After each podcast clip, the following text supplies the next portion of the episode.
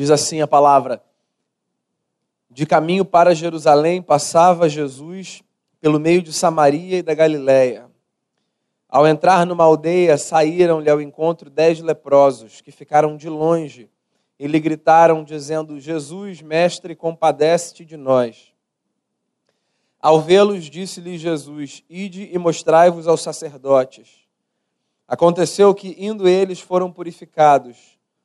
Um dos dez, vendo que fora curado, voltou dando glória a Deus em alta voz e prostrou-se com o rosto em terra aos pés de Jesus, agradecendo-lhe, e este era samaritano. Então Jesus lhe perguntou: Não eram dez os que foram curados?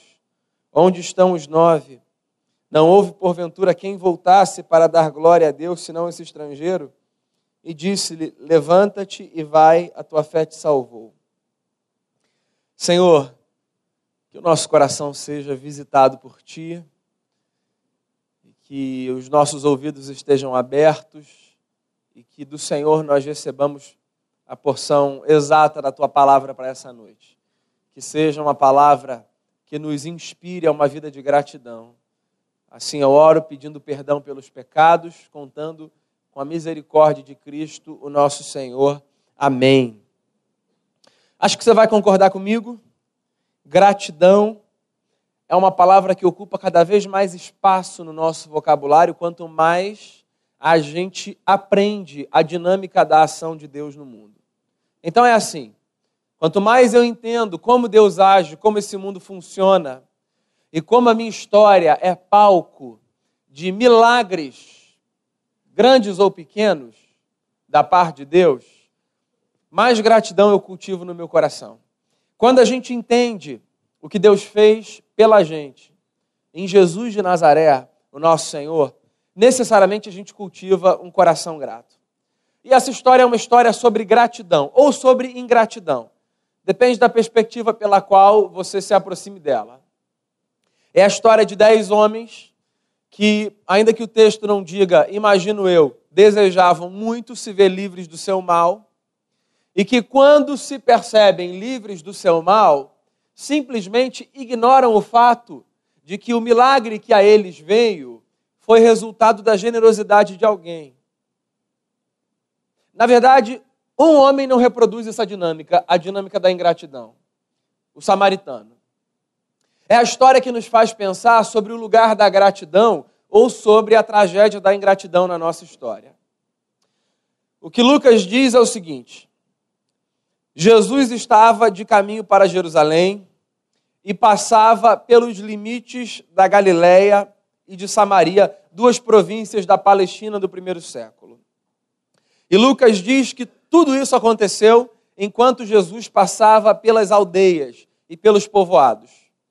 Olha só, quando você sai de um lugar e vai para outro, você tem duas opções. Pensa aí nas viagens, nas viagens que você faz, aluga um carro, um lugar que te é desconhecido, você tem a opção de pegar a autoestrada, fazer um percurso mais rápido, e você tem a opção de pegar aquelas estradas que, assim, no Michelin, no Guia Quatro Rodas, estão marcadas de verde, sabe? Paisagem bonita.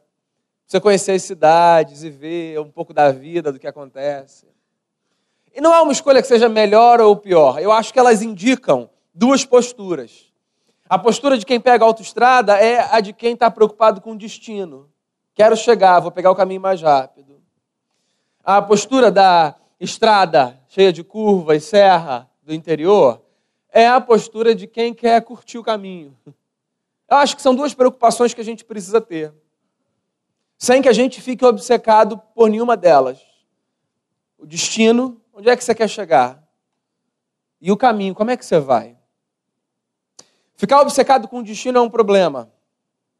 Porque o sujeito obcecado com o destino se preocupa tanto com o ponto final que deixa de perceber que a maneira como ele vai até lá é fundamental para a construção da sua vida. O sujeito que está preocupado com o caminho, mas que não tem um destino, acaba descobrindo que assim qualquer lugar vale, porque se ele não sabe para onde ele vai, qualquer lugar está valendo. Jesus sabia qual era o seu destino, ele ia para Jerusalém mas Jesus dava valor ao caminho. E é por isso que ele passava pelas aldeias. Nas aldeias, Jesus se encontrava com pessoas. Nas aldeias, Jesus tocava e era tocado. Nas aldeias, Jesus travava conversas, desnudava a alma dos outros, mostrava a sua misericórdia, o seu amor, a sua compaixão. E essa história aconteceu enquanto Jesus passava por uma aldeia a caminho de Jerusalém. E o que Lucas conta é que um grupo de dez leprosos, quando viram Jesus se aproximando na sua direção, gritaram de longe, dizendo: Jesus tem misericórdia de nós, ou Jesus tem compaixão de nós. Eu acho que algumas informações aqui são importantes para você entender a dinâmica dessa conversa, de homens que, gritam de longe para chamar a atenção de Jesus. Esses homens eram judeus, com exceção de um, Jesus também era. E a lei de Moisés dizia que quando um leproso via no seu caminho um homem que não era leproso se aproximando, ele precisava gritar de longe, dizendo: imundo, imundo, para que um homem supostamente não sujo não se aproximasse dele e não fosse contaminado pela sua impureza. A lepra era considerada para a sociedade judaica do mundo antigo e também do primeiro século uma maldição. Os leprosos viviam à margem da sociedade estavam privados do convívio social. Então, sempre que eles cruzavam com alguém no caminho, eles paravam e já de longe eles começavam a gritar para que eles fossem identificados. E no geral, as pessoas que ouviam esses homens gritarem mudavam a sua rota. Porque na vida é assim. Nós não estamos muito dispostos a nos aproximar de pessoas que carregam em si impureza. Jesus é diferente. E não se preocupa muito com esses protocolos sociais. Mas Jesus também era um judeu. E como judeu, Jesus de longe permanece travando uma conversa com aqueles homens. Um parêntese, eu acho bacana a expectativa que aqueles homens tinham de que, ao encontrarem Jesus, eles tinham a chance de se verem livres do seu mal. A nossa aproximação de Jesus devia trazer à minha consciência e à sua essa esperança. A esperança de que Jesus é alguém que pode nos livrar dos males que nos afligem. A esperança de que em Cristo nós temos a possibilidade de superação dos nossos dilemas. Jesus é aquele de quem você pode se aproximar com um coração sincero, desejoso de se ver livre daquilo que te torna impuro aos olhos dos outros ou aos seus próprios olhos. Jesus é aquele de quem você pode se aproximar clamando por misericórdia e por compaixão. Jesus não pede de você absolutamente nada para que dele você se aproxime. Não há a menor necessidade que você apresente um padrão A, B ou C para que você consiga audiência diante de Jesus. A atenção de Jesus é conseguida pelos homens com um simples tenha misericórdia de mim. Não há currículo que impressione ou deixe de impressionar. Não há berço que faça os olhos de Jesus saltarem. Não há absolutamente nada senão a compaixão que move o coração de Deus, que faça com que Jesus pare o que ele faz e dê a mim e a você, pecadores, atenção. Na hora da sua aflição, quando você estiver diante das suas impurezas, Clame por Cristo. Peça a Jesus: tenha compaixão de mim. Tenha misericórdia de mim. Jesus ouve o clamor desses homens e dá uma orientação muito curiosa a eles. O texto de Lucas diz que tão logo Jesus viu aqueles homens clamando, Jesus, mestre, compadece de nós, Jesus respondeu dizendo assim: Ide e mostrai-vos aos sacerdotes. Eu acho que para você entender essa frase, você também precisa de um pano de fundo da cultura judaica. O que acontecia era o seguinte: os sacerdotes não eram, na sociedade judaica, apenas os homens responsáveis pelos sacrifícios no templo. Nós nos lembramos dos sacerdotes como esses homens que recebiam os sacrifícios das pessoas e imolavam os animais e declaravam aos pecadores os seus pecados foram perdoados por causa desse sacrifício. Os sacerdotes faziam isso. Mas os sacerdotes também trabalhavam como uma espécie de inspetores de saúde. Os sacerdotes eram os homens que faziam uma inspeção na vida daqueles que estavam segregados e que aferiam se eles poderiam ou não voltar ao convívio social. Então, por exemplo, quando alguém estava privado do convívio social, mas desejava voltar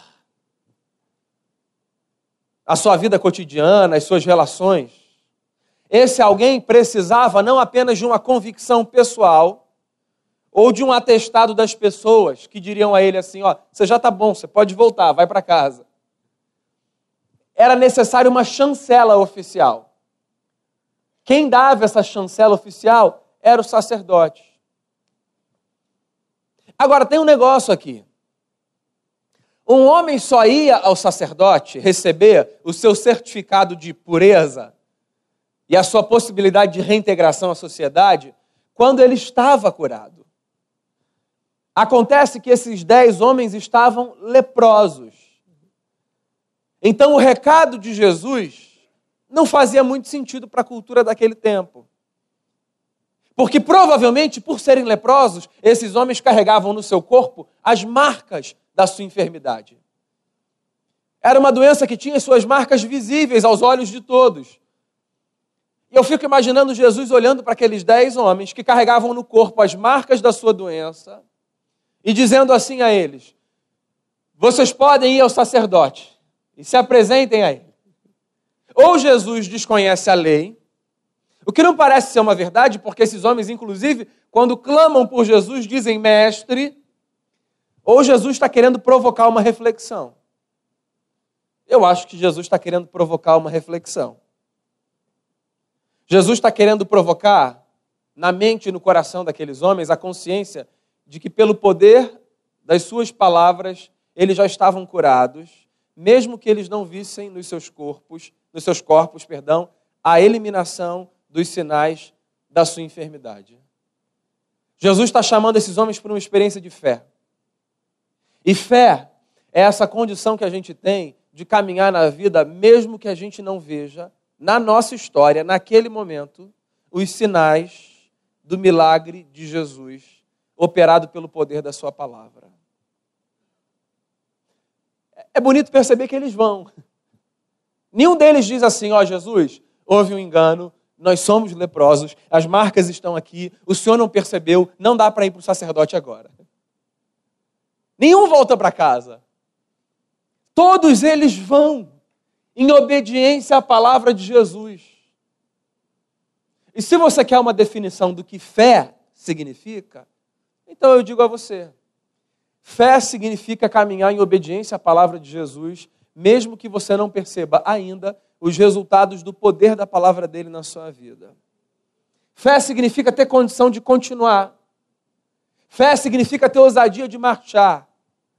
Fé significa ter a coragem de dar passos em obediência à voz do Cristo que sabe o que faz, que é gestor do tempo, que conhece a história, que lança sementes, que modifica cenários e que nos chama para uma jornada de confiança, mesmo quando os nossos olhos não conseguem contemplar a realidade que o poder da Sua palavra já provocou.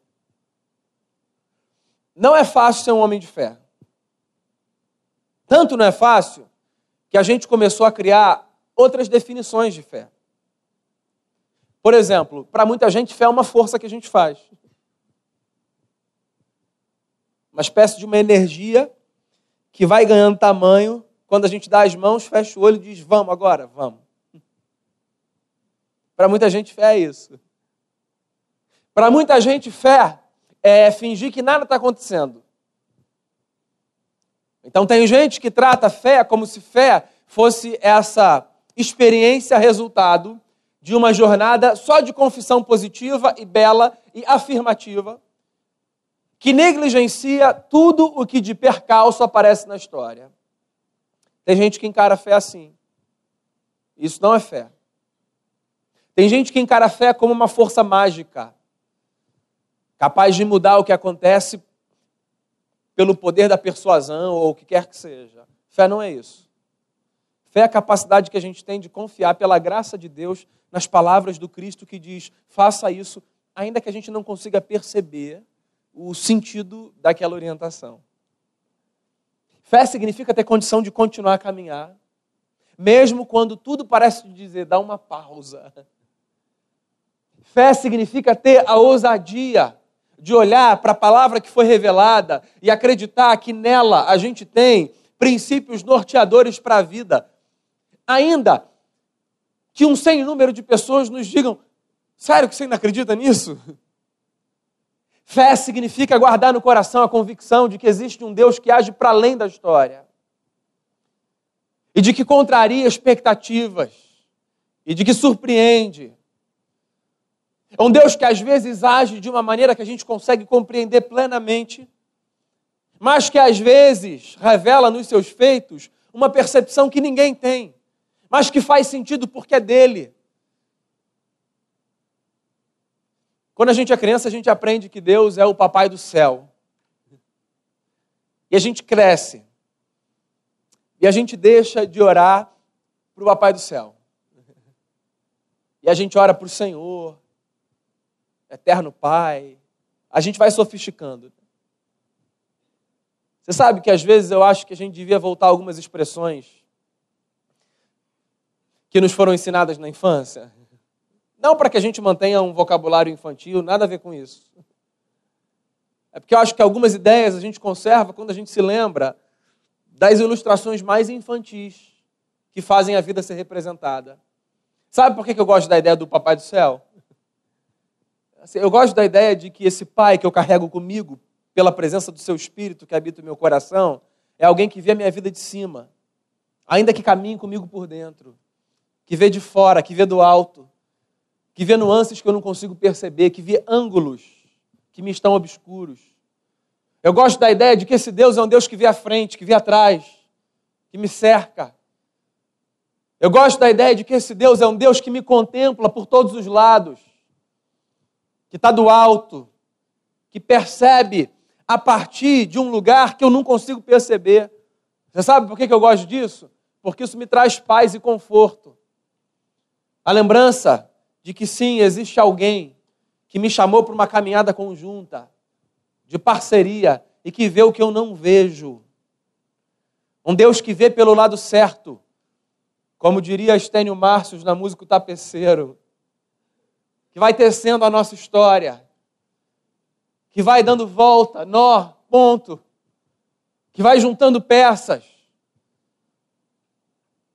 E que quando revela para a gente pinceladas da sua condução soberana, mostra como a perspectiva dele faz muito mais sentido do que a nossa. Você, meu irmão, minha irmã, serve a um Cristo que diz: vá e se apresente ao sacerdote, ainda que isso no cenário não parece fazer muito sentido. O Jesus a quem nós servimos sabe exatamente o porquê de conduzir a nossa história da forma como ele faz. Então, diante das palavras de Cristo, simplesmente continue a caminhar em obediência. Sabe o que eu acho mais bonito nesse texto? Eles vão por fé. Porque é no meio do caminho que eles começam a perceber o desaparecimento das marcas da sua enfermidade. Enquanto eles andam, a história não para. E é por isso que você não deve parar para ver o milagre até que você continue a caminhar. Se o seu coração é um coração que foi chamado para viver em fé, então saiba de uma coisa: fé não significa ficar sentado esperando Deus agir para depois dar o próximo passo. Fé significa sair em obediência à palavra de Jesus crendo que os sinais do milagre aparecerão. Porque é na história que Deus age. Ele não age à parte da história. Ele não nos tira da estrada. Lembre-se da orientação de Deus a Moisés. A orientação que foi dada ao líder para que fosse repassada ao povo, que tinha dúvida se parava para fazer reunião de oração ou não. E aí a gente para ou não para? a orientação foi: diga ao povo que marche. Então não deixe de caminhar. Continue a se movimentar. Mesmo que você guarde no coração um desejo sincero, legítimo de ver respostas a desejos honestos que você tem. Não pare de caminhar. É no meio do caminho que a gente percebe os sinais do poder da palavra de Cristo na nossa história. Dez homens de fé, mas só um homem de gratidão. Quando eles perceberam os sinais do poder da palavra de Jesus na sua vida, eles seguiram viagem. Um, o samaritano, que devia ser o único no grupo, porque Jesus fez questão de destacar. Só você, o estrangeiro, voltou para agradecer. A gente pode viver sem muita coisa. Tem uma coisa sem a qual a gente não deve viver: gratidão no coração. A Deus, ao próximo, a si mesmo. Gratidão.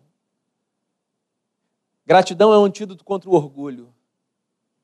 Gratidão é a ferramenta que mantém o nosso pé no chão da história. Gratidão é esse gesto que faz com que a gente continue a caminhar sem perder a cabeça. Gratidão Capacidade que a gente tem de perceber que a vida não é resultado apenas dos nossos próprios esforços. Capacidade que a gente tem de mostrar maturidade ao reconhecer que há mais gente envolvida na construção das nossas conquistas do que apenas nós. A capacidade de reconhecer que existe nos céus um Pai, um Deus, um Senhor que derrama bênçãos sem medida você deve ter percebido o tom das canções nessa noite. Todas elas te chamando para perceber o lugar da gratidão na nossa história. Família, amigos, irmãos, trabalho, pão. O privilégio de estar aqui. O privilégio de ter para onde ir. A graça de perceber que desertos são atravessados, superados. Um volta os outros nove também são homens de fé, mas que não tinham entendido ainda que a fé, sem a gratidão, perde completamente a sua sustentação.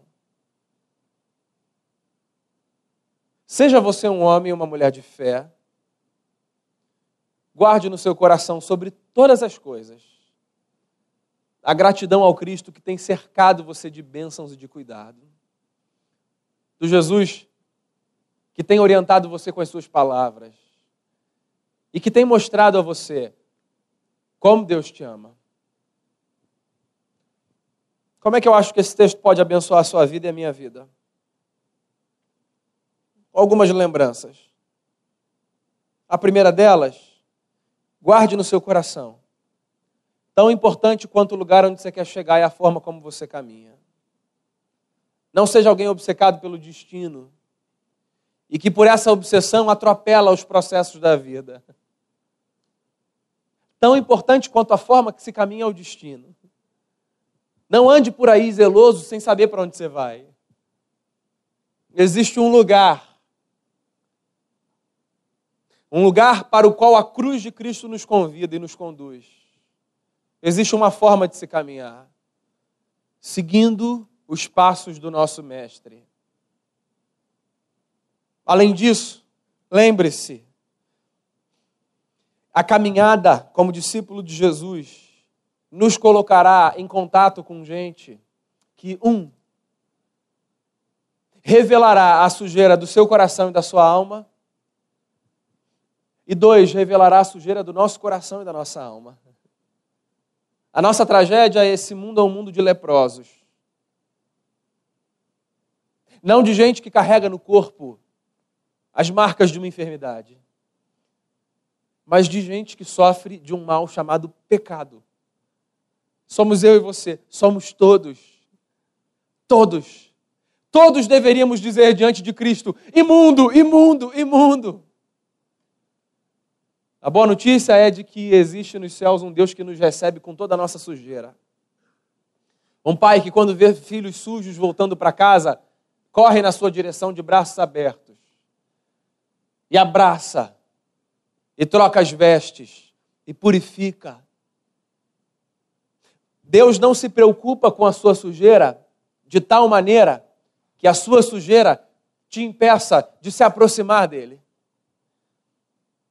Mas Deus se preocupa com a tua pureza de tal forma que depois de abraçar você na sua sujeira, a ordenança seguinte sempre é que essas vestes sejam trocadas por vestes puras. Terceira lição que eu acho que esse texto traz para o meu coração e para o seu coração. Fé é a capacidade que a gente tem de confiar no cuidado e na palavra de Cristo antes que nós vejamos o resultado do seu poder na história. Continue a confiar. Continue. Faça como os discípulos, que depois de passarem uma noite fazendo algo que eles sabiam bem, quando ouvem palavras de Cristo, seu Senhor, dizem: Mestre, sob o poder das tuas palavras lançaremos as redes. Eles poderiam ter dito: Mestre, passamos a noite toda trabalhando, nós somos pescadores, o Senhor é carpinteiro, não nos leve a mal, vamos descansar. Eles disseram: Nós sabemos que há algo nas palavras do Senhor e debaixo do poder das palavras do Senhor, nós vamos fazer aquilo que o Senhor nos diz. E por fim, lembre-se: gratidão é a lembrança de que nesse mundo caído, todo bem que é feito é produto da graça de um Deus que nos sustenta com amor, com bondade e que impele pessoas a servirem umas às outras como expressão do amor dos céus que invadiu a terra. Mantenha o seu coração grato. Seja contado entre aqueles que percebem os feitos de Deus, caminham com fé e expressam com os gestos e com os lábios gratidão a Deus, ao próximo, a si. Que a gratidão dê o tom da nossa caminhada. Vamos orar? Feche seus olhos. Prepare o seu coração para a mesa do Senhor. Prepare o seu coração para a ceia.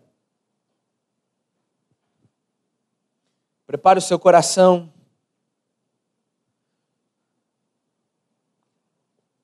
para partir com seus irmãos e com as suas irmãs o pão.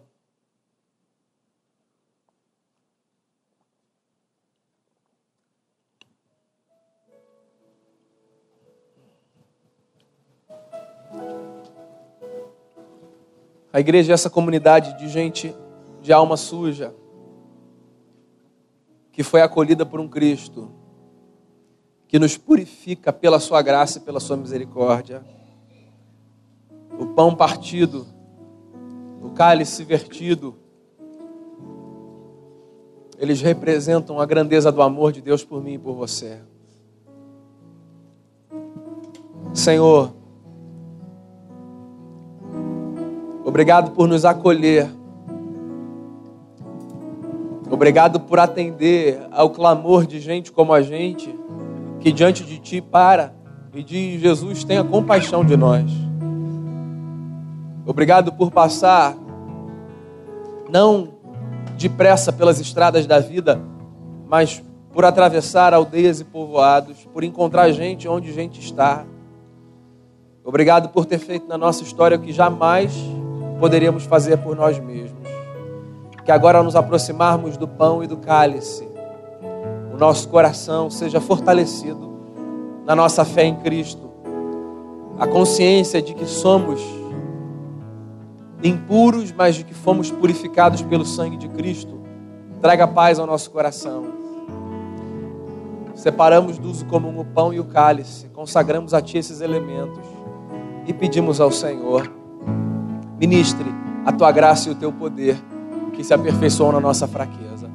Em nome de Jesus, nosso Senhor. Amém. Queria chamar os